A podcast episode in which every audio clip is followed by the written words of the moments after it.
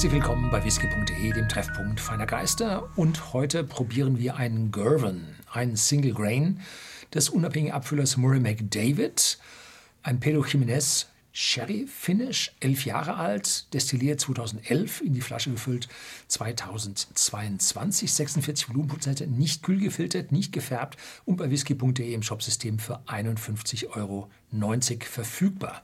Murray McDavid ist ein unabhängiger Abfüller, der 1994 gegründet wurde und ja zu Hause ist in der alten Colburn Distillery. Da wird nicht mehr gebrannt, aber die Lagerhäuser, die Dunwich Warehouses dieser Brennerei werden verwendet für ja, das Nachreifen dieser Whiskys und so auch dieses Grains. Es gibt ein generisches Video, was ich gedreht habe über die Abfüllung von Murray McDavid und da sieht man, dass sie verschiedene Farben für die verschiedenen Whisky-Sorten verwenden und hier haben wir nun blau und das steht für den Grain Whisky. Die Reifung in den Pedro Jimenez Sherry-Fässern wird jetzt an dieser Stelle jetzt auf die Spitze getrieben, indem er jetzt noch den Namen der Bodega in Jerez de la Frontera in Südspanien ja, angibt. Und zwar ist das Jimenez Spinola, so heißt die.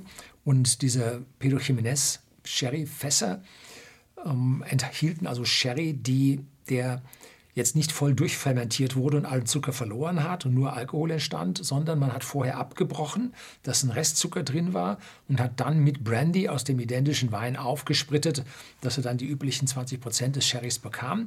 Und nach Abfüllung dieser Flaschen gingen die Fässer also zum unabhängigen Abfüller Murray McDavid, der sie dann mit Grain aus der Gervin Brennerei, die ist im Südwesten der Lowlands, eine ziemlich große Brennerei, befüllt hat. Und ja, das ist, glaube ich, so alles, was dazu zu sagen ist. Und jetzt schauen wir mal, wie das geworden ist. Anzahl an Flaschen 1228. Ja, sehr schön. Riecht fruchtig am Korken.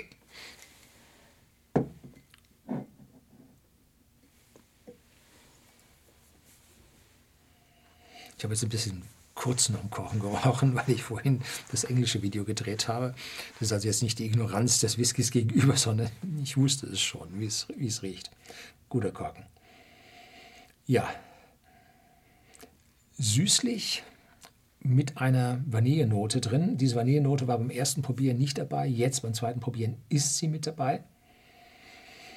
Dahinter leichte Gewürznoten und so angenehme leichte zuckrige Note obendrauf, süßliche Note drauf, mit ganz leichten, frischen Früchten dazu. Das ist kein Malt-Whisky, also diese typische Malt-Note hat er nicht, aber ist definitiv ein Whisky. Das kriegt man auf jeden Fall. Und zwar weicher, milder, fasslastiger.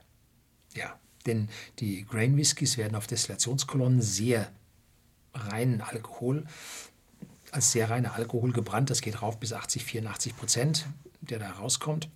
Und damit geht es dann äh, in die Fässer, sodass wir hier einen deutlich stärkeren Fassanteil im Gesamtgeschmack haben. Und der Alkohol, der Whisky-Geschmack aus dem Brennerei-Charakter kommt deutlich weniger rüber. Ja, cheers.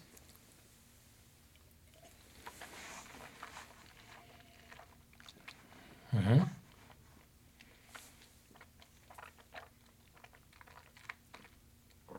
Voll massiv im Mund, auf der Zunge. Würzigkeit setzt ein. Deutlich mehr, als ich erwartet habe. Da wird doch nicht etwa ein europäisches Eichenfass mit dabei sein. Aber ich spüre kein bisschen Bitterkeit, was manchen Grain Whiskys gemein ist, was ich früher immer auf den Grain geschoben habe. Das waren aber alles keine guten Grain Whiskys.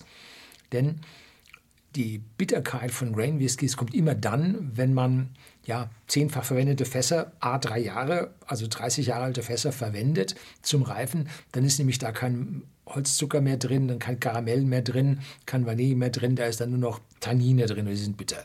Ne? Also hier sind gute Fässer, vergleichsweise junge, ich kann Ihnen nicht sagen, wie alt die Fässer waren, als der Grain da eingefüllt wurde, drin. Und dann kamen die im Prinzip zur Colburn-Brennerei, wo Murray McDavid zu Hause ist und wurden dort in den Dunnish Warehouses nachgereift, bis halt die Sache entsprechend soweit war. Ja, nussige Note drin und Jetzt wird es ein bisschen öliger, weicher. Eiche ist da. Ja. Mhm.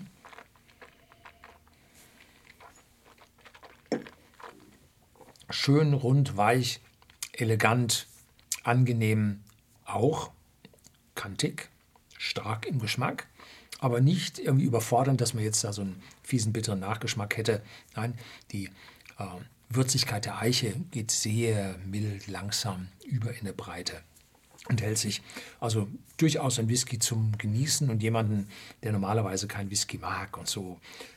So einer könnte dann für den etwas sein, weil er diese typischen äh, Malt-Whisky-Noten an dieser Stelle nicht hat, sondern mehr auf die fruchtigen Sherry-Noten und die Eichenfässer an dieser Stelle geht. So, das soll es gewesen sein. Herzlichen Dank fürs Zuschauen.